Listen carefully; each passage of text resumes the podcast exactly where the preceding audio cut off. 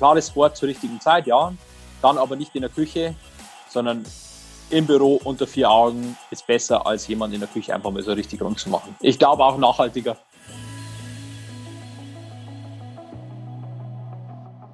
Hallo und herzlich willkommen bei Everyday Leadership, dem Live- und Leadership-Video-Podcast der DFB Akademie. Mein Name ist Thorsten Hermes und ich unterhalte mich für Sie mit Menschen. Wir werden sprechen über Teamwork, über Ergebnisse, über Kontrolle und Vertrauen. Wir sprechen über Führung. Und das werden wir jetzt auch mit unserem heutigen Gast tun. Und der weiß, wie man unter hohem Zeitdruck ein Team so managt, dass aus einem perfekten Plan in kürzester Zeit ein First-Class-Ergebnis wird. Denn unser Gast ist seit vielen Jahren Sternekoch. Als Küchenchef von mehreren Restaurants ist er dafür verantwortlich, dass Teamwork unter seiner Führung auf den Punkt genau funktioniert und so täglich neue kulinarische Genussmomente gezaubert werden. Und wenn man dem Restaurantführer Gomio, unseren Männern der deutschen Fußballnationalmannschaft und auch den MitarbeiterInnen des Krankenhauses in Regensburg, für die er während der Corona-Zeit kochte, Glauben schenken darf, dann gelingt ihm das alles sehr, sehr gut. Auf dem Teller, aber auch im Umgang mit seinen Mitmenschen und seinem Team. Und wie er dieses Leadership-Erfolgsrezept auf seinen Stationen in der Schweiz, in Schweden, den USA oder auch in Regensburg angereichert hat. Oder, sorry Anton, aber ich muss ihn einfach machen, ob sein Nachname an sich ihn schon einfach zu gastronomischen Höchstleistungen verpflichtet.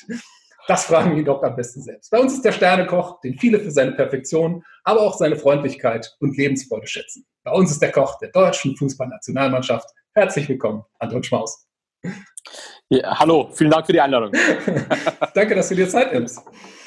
Anton, das, ich weiß nicht, wie es dir geht, aber diese Videokonferenzen ist ja schon eine schöne Sache. Aber wie froh wäre ich jetzt, wenn ich bei dir wäre und mich von deinen Führungsqualitäten auch geschmacklich überzeugen könnte? ja, äh, natürlich, ähm, das haptische Erlebnis fehlt natürlich jetzt hier in dem Moment, aber äh, kannst du ja jederzeit nachholen. Das verstehe ich als Einladung. Also wir halten fest, digital kann viel, aber eben doch nicht alles. Oder? Absolut. Sehr gut. Anton, bevor wir loslegen, gestand mir eine Frage. Jeden, den ich kenne, der dich kennt, der sagt über dich, das ist ein ganz echter, cleverer, freundlicher Kerl. Muss man als Spitzenkoch, als Chefin nicht auch etwas Attitüde mitbringen? Natürlich ist es wichtig, eigene Handschrift zu haben, aber ich glaube, es ist äh, noch viel wichtiger, dass man sich selber auch nicht zu, zu, zu ernst nimmt und zu, ja, oder denkt, dass es ohne einen selbst nicht funktioniert oder dass man selbst der wichtigste Part in dem ganzen Ding ist. Wie macht man das? Es ist nie eine One-Man-Show. Und darum, okay. sollte man, darum sollte man sich auch, äh, darum sollte man sich auch selber nicht so hochhängen und ähm, wirklich, ich glaube, da ist auch die Attitude oder die Attitüde einfach fehl am Platz, tatsächlich. Ich habe irgendwo mal gelesen, dass dein, einer deiner ersten Chefs, Franz Feckel, ähm, dir beigebracht hat, konsequent zu sich selbst zu sein. Hat das damit so ein bisschen was zu tun? Ja, also der hat mich ja im Prinzip extrem geerdet auch. Also so man kommt dann so nach dem Abitur und äh, zivil ist äh, nach dem Highlife im Prinzip so in so eine, in so eine Sterneküche rein und man denkt, na ja gut, also das, das wupp ich jetzt auch relativ locker runter und so auf einer Arschbacke und da merkt man relativ schnell, dass man in einem völlig neuen Feld ist und dass man dort einfach auch, dass man sich unterordnen muss und dass man einfach auch jeden Tag Höchstleistung abliefern muss. Also egal was ich mache, ob ich jetzt äh, nur das Amesbusch mache oder ob ich nur den Kartoffelsalat mache oder ob ich äh, es muss einfach auf dem Niveau absolut perfekt sein und ich muss da jeden Tag auch mein Bestes geben. Ansonsten äh, stimmt diese Teamleistung nicht mehr und äh, dann die, die Gäste, die in ein Restaurant kommen, erwarten für ihr Geld einfach ein Top-Erlebnis. Und da ist es egal, ob du halt schlecht drauf warst oder gut drauf warst, sondern du musst einfach dafür sorgen, dass du dein Bestes gibst. Und es passieren natürlich immer mal wieder Fehler.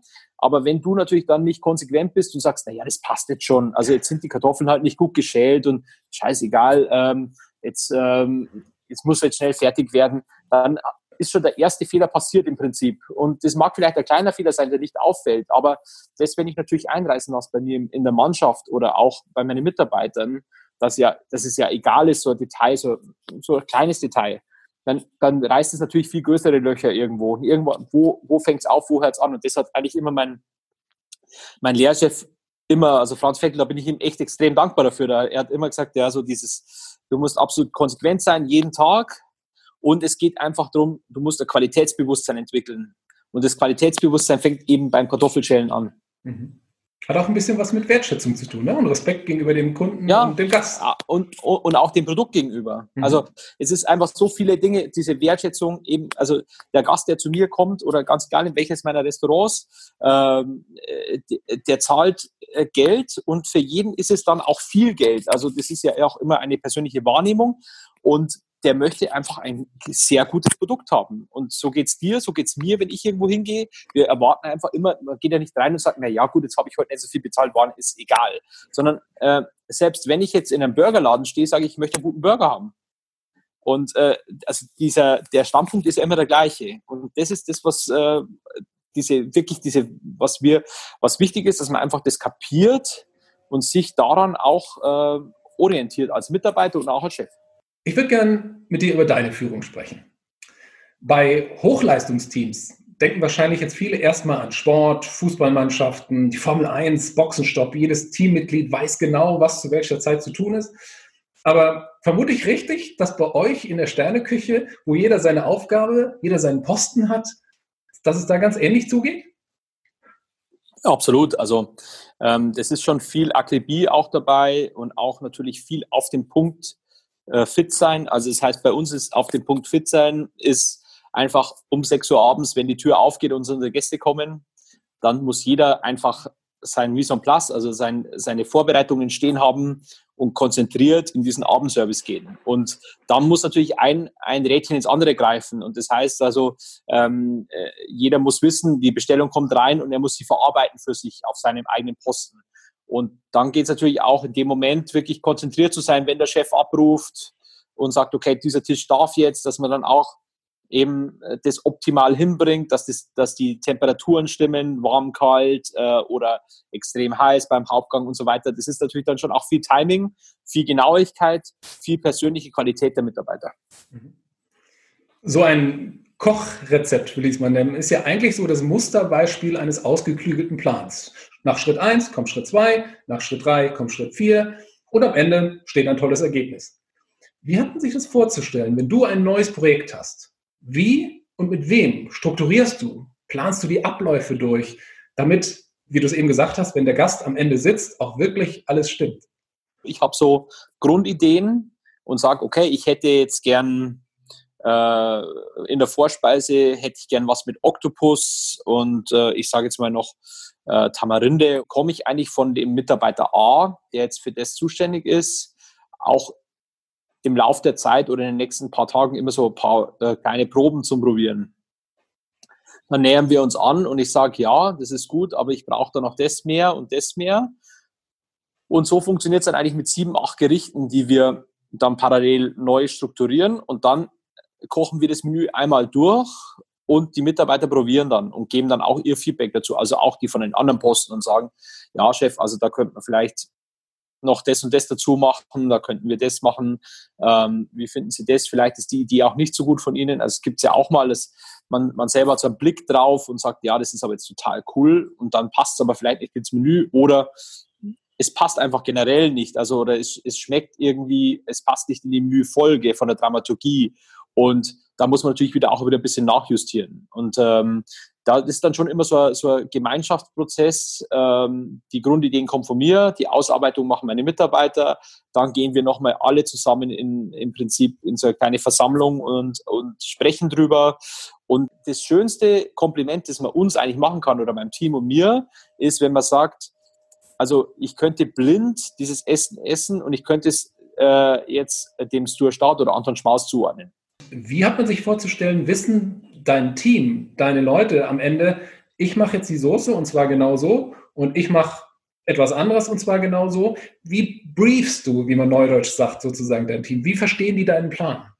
Wenn jemand zu mir kommt, jetzt neu aus einem anderen Betrieb, da geht es um, er muss meine Küche verstehen, mein Geschmacksempfinden und das gebe ich ihm natürlich vor, indem ich ihm äh, mehrmals Dinge probieren lasse oder ich sage, ich möchte er schmeckt nach und ich sage noch, noch saurer, äh, noch mehr Säure, noch mehr Schärfe, noch mehr Salz. So, so, da, so kommen wir dann schon hin und das müssen wir dann über, über ein paar Wochen lang trainieren. Und äh, dann sind die aber auch relativ schnell auf dem Level. Eben, das kommt, hängt natürlich ja immer mit der persönlichen Qualität zusammen. Mhm. Also auch in der Küche Übung macht den Meister. Gut zu wissen. Ja, total. Oder auch diese, diese Assimilation an, an, den, an den neuen Betrieb. Also das heißt ja nicht, dass jemand ein schlechter Koch ist, nur weil er es jetzt nicht vom ersten Tag an meinen Geschmack umsetzen kann, sondern ein, bei manchen geht es halt schneller oder sie haben mehr Erfahrung, dass sie damit besser umgehen können. Und andere haben einfach noch nicht die Erfahrung, weil sie gerade frisch aus der Lehre sind. Die müssen natürlich dann noch mehr in, in diese Richtung lernen, vielleicht noch ein paar handwerkliche Basics dazu. Aber im, im Prinzip ist es ja, also tatsächlich viel kommt über die Erfahrung und über die Übung und über das Everyday Learning weil du gerade die Ideen deiner MitarbeiterInnen ansprichst. Mit dem Chef der GSG 9 habe ich mal darüber gesprochen, dass es auch Momente gibt in Einsätzen, bei denen es einfach nicht hilfreich ist zu diskutieren oder seine Meinung zu sagen. In der, in der Küche geht es ja zum Glück nicht um Leben und Tod, aber wie sieht das bei euch aus? Gibt es da auch Momente, in denen Ausführen und nicht Mitdenken gefragt ist? Unsere DFB-Akademie Ernährungsexpertin Anna, ebenfalls Köchin, hat kürzlich mal gesagt, ähm, gute Ideen, ja, aber bitte zum richtigen Zeitpunkt. Wie siehst du das? Ganz klar, das ist während dem Service, also sobald die Gäste drin sitzen, gibt es keinen, gibt's keinen Grund mehr zu diskutieren. Also da wird auch nicht mehr diskutiert, sondern da gibt es eine Ansage und die wird befolgt. Und die Ansage äh, ist jetzt nicht, wie man sich das oft vorstellt, in einem total rauen Ton, sondern äh, es ist halt einfach so, es ist eine klare, äh, eine klare, klare Aussage ähm, und ähm, eine klare Tonalität, sodass jeder versteht, das wird jetzt gemacht. Aber ähm, da ist keine Zeit für Experimente, vor allem nicht an einem, an einem schwierigen Abend, wenn das Restaurant voll ist, wenn da auch angenommen, es kommt der Teller zurück und der Gast sagt, ja, es hat ihm irgendwas nicht gefallen oder nicht geschmeckt. Auch da gibt es keine Diskussion. Dann machen wir es neu. Also es ist, ich muss nicht mit, mit irgendjemand diskutieren oder ähm, wenn irgendwas nicht passt, dann gibt es keine Diskussion. In dem Fall hat der Gast dann immer recht. Äh, also wenn es die Kommunikation zwischen Gast und äh, Restaurant ist, hat dann in dem Moment der Gast recht. Da gibt es keine Diskussion. Äh, in der Kommunikation mit mir als Chef und mit meinen Köchen habe ich recht. Weil ich dann einfach sage, okay, wir müssen das jetzt durchziehen. Und nach dem Abendservice können wir nochmal im Detail drüber sprechen, ähm, was jetzt äh, war, es jetzt gut oder schlecht. Also dieses Debrief dann auch machen und sagen, okay, was ist heute Abend gut gelaufen, was ist schlecht gelaufen, auch jetzt Kommunikation Service Gast, Gast Küche, äh, Service Küche. Also diese, diese Debrief-Situation haben wir natürlich auch im, oft. Also wir haben die nicht oft, aber wir haben die. Und da müssen wir auch, wenn Probleme da waren oder aufgetreten sind, müssen wir über die nach dem Service sprechen. Also, und das, das wird dann auch nicht aufgeschoben am nächsten Tag, sondern dann holen wir nochmal alle zusammen und sagen, okay, das und das war heute sehr gut oder das und das war heute weniger gut oder da haben wir, die Situation ist aufgeploppt aus dem und dem Grund, warum. Mhm. Also wie können wir das besser lösen? Und aber das ist, da ist kein Platz dafür während eines äh, durchstrukturierten Services, Abendservices. Da ist einfach keine Zeit, weil die nächsten Tische laufen ja auch parallel wieder. Das heißt, also die Gäste müssen ihr Essen bekommen. Da können wir jetzt nicht zehn Minuten über irgendwas rumdiskutieren, sondern einfach, äh, zack, die Bohne, so ist fertig. Das heißt, deine MitarbeiterInnen wissen, es gibt diesen Raum, den du extra geschaffen hast, wo auch Feedback gefragt ist. Aber wenn die erstmal entschieden sind, dann hat das Ding zu laufen und dann gibt es auch nichts zu diskutieren. Ja, ganz gut. Spannend. Wird sich vielleicht die eine oder andere Chefin im Büro auch so wünschen. Aber gut.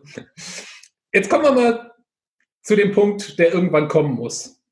Der Moment, an dem der beste Plan, die beste Idee versagt. Das Fleisch ist fertig, butterzart, aber die Soße will und will nicht fertig werden. Mein Schwiegervater, okay, ich merke schon, den Moment gibt's. Mein Schwiegervater ist auch Koch und er hat mir mal erzählt, dass in Küchen, und das mal ganz unabhängig von der Gummio-Punktzahl, auch mal, du hast es gerade eben selbst gesagt, harte Worte fallen. Wenn nicht sogar Deckel fliegen. Was tust du als Küchenchef in diesen extremen Stressmomenten, die es ja überall gibt, damit trotz allem ein Top-Ergebnis kommt und auch niemand verletzt wird? Also ich glaube, wenn du mich die, wenn wenn du mir die Frage vor zehn Jahren gestellt hättest und dann dazu meine Mitarbeiter neben mich gesetzt hättest und die hätten dann gelacht, dann hätte ich, da war natürlich meine, meine Reaktion auf Stressmomente deutlich unstrukturierter ähm, und auch, äh, wie soll ich sagen, deutlich mehr emotional, als es jetzt ist. Also man, wenn man anfängt, ist man unsicher in dem, was man tut und man, man man möchte ja jedem gefallen. Es passieren Fehler, damit muss man, das muss man lernen, damit muss man umgehen lernen. Und es gibt auch mal Tage, äh, wo ein Mitarbeiter vielleicht einen schlechten Tag hat oder wo irgendwas, äh, da gibt es ja so viele Gründe. Und mhm. dann muss man trotzdem versuchen, dass man gut durch diesen Abend kommt. Dann muss man ein bisschen weniger Druck machen, vielleicht von vorne und sagen, okay, äh, wir lassen es heute Abend ein bisschen ruhiger angehen oder versuchen, vielleicht auch diese einzelne Position ein bisschen aus dem, äh, aus dem Spiel zu nehmen, wenn man merkt, es funktioniert nicht, dann muss man halt sagen, okay, du übernimmst jetzt, das übernimmt noch ein anderer von dir was weg, damit wir, damit du dich auf ein paar Sachen konzentrieren kannst und die sauber kommen. Also ich glaube, ähm, schreien und äh, da jetzt irgendwie völlig auszurasten, das verunsichert alle nur. Und das ist auch so, dann weiß man selber nicht mehr weiter und das darf ich ja nie ausstrahlen. Also ich muss ja im Prinzip immer derjenige sein, der Ruhe bewahrt und ganz so schwer es mir manchmal auch fällt, aber ich muss einfach dastehen und sagen, okay, ist passiert, machen wir neu, kurz Kommando zurück, wir fangen nochmal von Null an. Mhm. Was würdest du... Ja, entschuldige? Das kann ich natürlich schon auch extrem in die Bredouille bringen, aber das ist dann der, das, anders geht es dann einfach nicht. Und das hätte ich wahrscheinlich vor zehn Jahren noch anders, äh, hätte ich das nicht so lösen können, wie ich es jetzt löse. Und darauf wollte ich dich gerade ansprechen. Was ist in den letzten zehn Jahren passiert? Ach ja, man, äh, zum einen wird man natürlich älter und man hat sich auch über die Jahre, man muss nicht mehr, man muss nicht mehr allen alles beweisen, sondern ich glaube einfach, man wird auch selbstbewusster, man weiß, was man macht, was man tut, dass man es auch gut macht ich glaube, dieses, dieses Selbstbewusstsein, diese Selbstsicherheit, auch natürlich diese Steigerung der persönlichen Qualität der Mitarbeiter, muss man auch sagen. Ähm, also man, es kommen natürlich dann auch andere Leute aus anderen, aus, aus anderen Betrieben, die super viel Erfahrung mitbringen, die auch selber gar nicht mehr in so eine Situation kommen, wo, wo irgendwie ein Stress aufkommt, macht natürlich mir das Leben auch leichter. Und mhm. das hat sich natürlich über die Jahre schon auch entwickeln müssen. Und ähm, aber ich glaube, am allermeisten oder am wichtigsten war schon dieses Selbstbewusstsein zu entwickeln, zu sagen, okay, das, was, ich, was wir machen, ist gut. Ob es jetzt jedem, und es muss nicht mehr jedem gefallen. Das ist ja auch was. Geschmack ist was total Subjektives. Und wenn ich jetzt 60 Gäste am Abend habe, dann kann ich davon ausgehen, dass es einfach einem Prozent nicht schmeckt.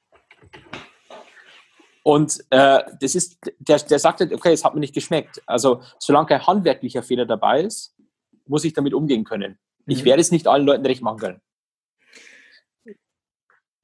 Anderer Ansatz wäre, Bitte, anderer ja. Ansatz wäre, wenn, wenn, wenn, jetzt, wenn, jetzt ein wenn jetzt ein handwerklicher Fehler drin ist, zum Beispiel mhm. das Reh ist zu lang gegart oder die Rinderbacke ist nicht weich geschmort, dann, dann ist es ja wieder was anderes. Dann muss ich mir den Schuh schon anziehen und sagen, okay, das war einfach scheiße. Mhm. Und schlicht und ergreifend nicht gut genug für unsere Ansprüche beziehungsweise die Ansprüche der Gäste. Mhm. Ähm, das ist aber dann wieder was, äh, mit dem muss man natürlich dann wieder anders umgehen und das darf halt einfach nicht mehr passieren. Das ist die Perspektive nach außen. Ich würde gerne mit mhm. dir noch einmal zurück in die Perspektive in die Küche gehen. Also wirklich, ich weiß nicht, wie gesagt, du merkst an meinen Fragen, ich bin kein Koch leider, ähm, aber ich stelle mir das so vor, man arbeitet zusammen im Team wie bei so einem Boxenstopp. Jeder macht so seins. Und plötzlich merkst du, einer oder eine kommen irgendwie, das habe ich einen Krotzen im Hals, Moment einer oder einer kommt nicht hinterher und du hast irgendwie einen Fehler im System. Und da habe ich dich so verstanden, dass, dass du da früher auch mal dazwischen gehauen hast oder wie auch immer und vielleicht heute mit etwas mehr Ruhe und Gelassenheit hingehst. Wie gehst du mit diesen Situationen in der Küche um, wenn dein Team, aus welchen Gründen auch immer, nicht so funktioniert, wie du es dir wünschst? Ähm, also an, so, an einem Abend gesehen, an einem Abend gesehen muss man tatsächlich irgendwie schauen, dass man durchkommt mit einem möglichst blauen Auge und versuchen vielleicht einig, einigermaßen ein paar Stellschrauben zu drehen, vielleicht die Posten kurz zu verändern und zu sagen, hey, du musst jetzt da schon mithelfen. Ja, das läuft heute nicht. Das heißt, ihr sprecht auch viel miteinander dann? Ja, also äh, schon. Also das ist ja auch oft, man muss auch manchmal so ein bisschen reinhören ins Team. Also immer mal wieder auch andere Leute fragen. Also wenn ich immer nur mit einem Kühnchef rede, der, der sagt natürlich schon, der, der hat auch äh, seine, seine Sicht und sagt, okay, das passt oder passt nicht. Aber man, da ist natürlich schon auch oft wichtig, dass man mit den anderen drumherum noch spricht und sagt, okay, wie schaut's aus, wo, wo können wir was verändern, wo können wir was verbessern. Mhm. Das ist eigentlich schon so der, ist, sollte schon auch immer der Standard sein. Okay. Aber wie es halt immer auch so ist im Tagesgeschäft, ähm, passiert es oft auch zu selten. Also da, da, muss man sich schon auch immer mal wieder äh, an, an der Nase fassen und sagen, okay, ähm, mache ich das gerade oft genug? Ist nicht bloß mein Küchenteam, sondern auch mein Serviceteam oder die, die Teams aus den anderen Restaurants, wo ich nicht jeden Tag immer vor Ort bin. Also höre ich da genug rein oder bin ich da oft genug präsent, dass die Leute mich auch mal ansprechen können und sagen, äh, Chef, wir müssen mal kurz oder so. Das ist schon auch ein Thema, das, ähm, das hat sich natürlich auch über die Jahre entwickelt und ist natürlich auch größer geworden und da muss man schon auch reinwachsen erst. Mhm. Ich nehme mich gerade sehr als sehr reflektierten und eben auch zuhörenden Chef wahr. Und auf der anderen Seite, ich denke, wir sind uns alle einig, dass auch in der Küche die Grundrechte des jeden Einzelnen gewahrt werden sollten. Punkt. Aber mal unter uns. Ja, unbedingt. gab es in deiner Karriere, wie eben bei meinem Schwiegervater, auch mal Momente, in denen es von Vorteil war, dass nicht alles butterweich und überkorrekt formuliert war, sondern man sich die Meinung auch mal ohne Umschweife ins Gesicht sagen konnte. Würde uns allen das vielleicht mal gut tun, da ein bisschen mehr Realness reinzubringen? also ich, ich denke, mir als, als, als 20-Jährigen nicht geschadet, öfter mal einfach eins vom Buch zu bekommen und auch in einer sehr klaren Sprache. Ähm, ich denke, diese, die Wahrnehmung hat sich jetzt massiv verändert in den letzten 18, 19 Jahren. Ähm, also ich könnte mit meinen Lehrlingen nicht mehr so umgehen. Also das auch die Realness, glaube ich, ist da auch dann nicht mehr angebracht, weil die Zeiten haben sich wirklich verändert. Und ich habe natürlich auch in New York gearbeitet, wo der Ton schon noch mal ein ganz anderer war auch. Also ähm, tatsächlich ein ganz, ganz anderer. Ähm, das, Erzähl uns mehr. War, was, ist, was ist da passiert? Ja, gut, es ist, ist, einfach militärischer Drill. Und da geht's, und was, was die, was die Amerikaner wirklich sehr gut können, ist dieses, äh, dieses Einschleifen von Abläufen und einfach absolute Perfektion ähm, im Hintergrund. Und das war schon, das, da, da musst du dafür geboren sein. Also, dass es wie, im, wie beim Militär abläuft und du eigentlich im Prinzip auch nur funktionieren musst als. Also du bist eine Nummer und du musst funktionieren. Und wenn du nicht funktionierst, hängt dein Visum am Betrieb und du bist morgen weg. Ganz einfach. Und ähm, allein diese die Tatsache im Hinterkopf zu haben, dass du, wenn du wenn du rausgeschmissen wirst, nach drei Tagen wieder gehen musst, also das Land verlassen musst, ist natürlich auch ähm, verändert dich schon ein bisschen als Mensch. Das also, glaube ich. Und, ähm, äh, äh, also klares Wort zur richtigen Zeit, ja.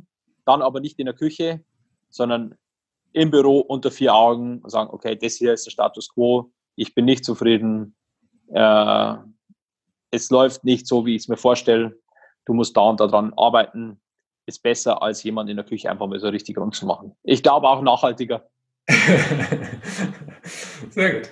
Weil du gerade über die USA gesprochen hast. Ich habe mal gelesen, du hast ja in ganz vielen Ländern gekocht, auch in St. Moritz. Äh, in Schweden warst du auch. Und da hast du angeblich mal gesagt, dass der Bur vom Land dort gelernt hat, um die Ecke zu denken. Was meinst mhm. du damit und ähm, was hast du in Bezug auf Leadership vielleicht von den Skandinaviern ab, ab, abschauen können? Ganz witzig, ich war ja Lehre in, in, in der Nähe von Stuttgart, also in Eningen. Äh, also dann Lugano ist keine, keine Großstadt, St. Moritz ist keine Großstadt, da kommst du noch zum ersten Mal nach Stockholm. Millionenstadt. Und äh, da war ich schon so ein bisschen, ja, äh, was macht der jetzt eigentlich hier? Was will der hier? Und, so. ähm, und trotz allem habe ich dort gelernt, dass man, ich wurde dort einfach wirklich super offen empfangen, aber natürlich mit extremer skandinavischer Zurückhaltung. Äh, also die sind jetzt nicht am Abend mit mir Bier, Bier trinken gegangen oder so, sondern einfach, äh, sie haben mich gut mitmachen lassen und aber das musste ich mir dann erst erarbeiten, dass man mal am Abend auch mal wohin mitgenommen wird oder mal am Abend irgendwo Bier trinken geht oder nach dem Service noch in einen Club geht in, in Stockholm. Also das musste ich, diesen Respekt musste ich mir tatsächlich erst erarbeiten. Und äh, vom Leadership her muss ich sagen, hatte ich dort halt, was sie dort mir extrem vorgelebt haben, war diese Kombination aus Familie und Spitzengastronomie, das ich so vorher nicht erlebt habe, sondern einfach dort hat dann auf einmal, weil mein Küchenchef nicht mehr da, weil er sechs Monate Elternzeit genommen hat. Ja, also der Sternekoch hat dann einfach sechs Monate Elternzeit genommen. Und Sehr gut.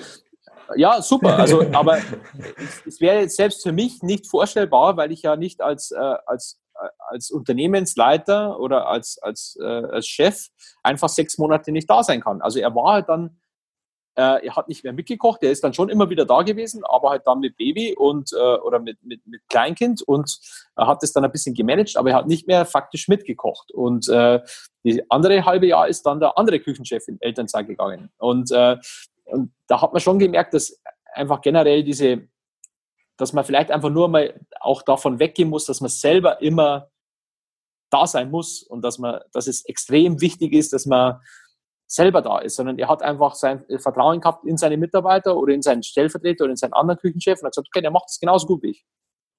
Und das, so muss es auch sein, weil wenn, weil wenn mir heute der Ziegelstein am Kopf fällt, ähm, dann muss trotzdem, muss ich trotzdem, bin ich trotzdem auch der Meinung, dass mein Küchenchef das genauso gut machen kann wie ich. Also ich glaube, das ist was, was ich gelernt habe, einfach auch Verantwortung abzugeben und zu sagen, okay, ich vertraue dem, der jetzt da ist, genauso wie wenn ich selbst mache, weil ich weiß, er macht es genauso gut. Ich stelle mir das gerade in deiner Position auch gar nicht so leicht vor, weil am Ende geht es tatsächlich um deinen Namen. Die Leute werden nicht sagen, der Klaus oder die Tina haben in der Küche für mich schlecht gekocht, sondern die sagen, ich habe bei Anton Schmaus nicht so gut oder hervorragend gegessen. Und da eben Kontrolle abzugeben und Vertrauen zu schenken, das stelle ich mir nicht so leicht vor.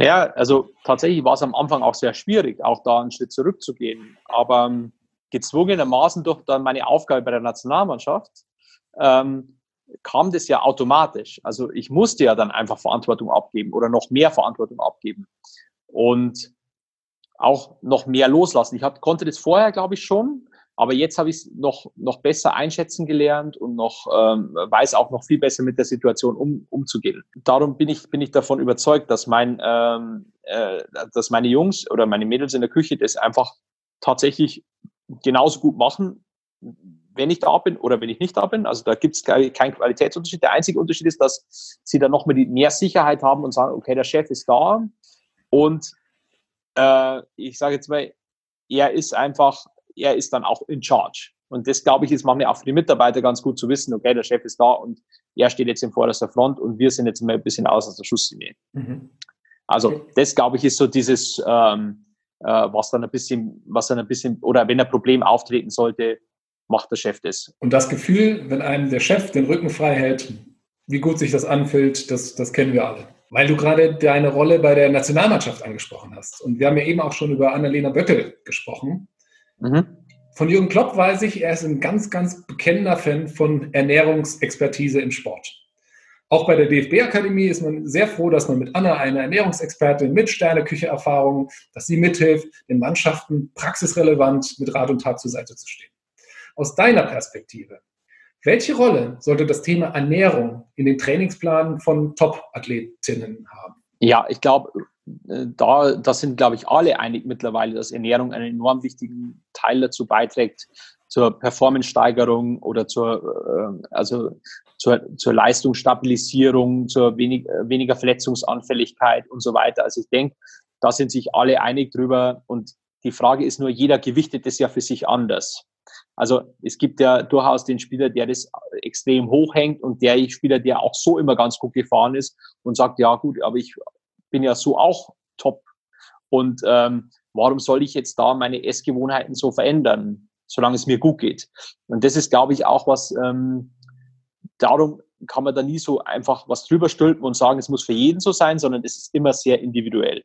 Aber ein enorm wichtiger Punkt. Also in der kompletten Nebentraining, äh, neben, ich sage jetzt mal auch so Nachbehandlung, also medizinische Nachbehandlung oder medizinische Begleitung, ist einfach die Ernährung äh, enorm, enorm wichtiger Faktor. Jetzt haben wir gerade über die Ernährung für Top-Athletinnen gesprochen. Aber man mag es nicht glauben, auch normale Menschen, also wir Helden des Alltags, müssen auch essen. Und momentan wünschen sich ja überraschend viele, gar nicht mehr zurück ins Büro zu müssen, weil das mit dem Homeoffice scheinbar so wunderbar funktioniert. Das würde aber auch, bedeuten, dass viele menschliche, zufällige Kontakte digital nachgespielt werden oder sogar gänzlich entfallen müssen. Welchen Wert hat für dich das analoge Zusammensein in der Küche, Du hast es ja eben auch schön beschrieben, wenn du mal da bist. Oder auch zu Tisch. Kommt dem Essen vielleicht doch noch eine weitere Rolle neben der Nahrungsaufnahme zu? Also ich glaube, das Essen zusammen ist ein ganz wichtiger soziologischer Faktor. Also ähm, diese, dieser Austausch am Tisch, also ich habe das ja auch während der Corona-Zeit gemerkt, mal wieder zu Hause zu sein, mit meiner Frau, mit meiner Tochter zu sprechen, immer beim Abendessen zusammenzusitzen, beim Mittag, miteinander zu kochen. Ähm, jetzt für mich jetzt als jemand, der, der eigentlich nie zu Hause ist oder nur selten zu Hause ist, ähm, ganz, ganz wichtiger Faktor. Und ich glaube natürlich auch dieser, dieser Abend in einem Restaurant zum Beispiel oder ob es jetzt in einem Restaurant oder zu Hause ist mit Freunden, das macht so viel gibt dir so viel Positives und man merkt es ja auch jetzt, wo man es nicht hatte. Was geht einem dann tatsächlich ab? So, man, dass man sich mal mit Freunden auf eine Flasche Wein trifft und sagt und vielleicht noch eine gute Pizza dazu isst. Äh, machen wir es einfach mal ganz banal. Es geht gar nicht um das Essen an sich.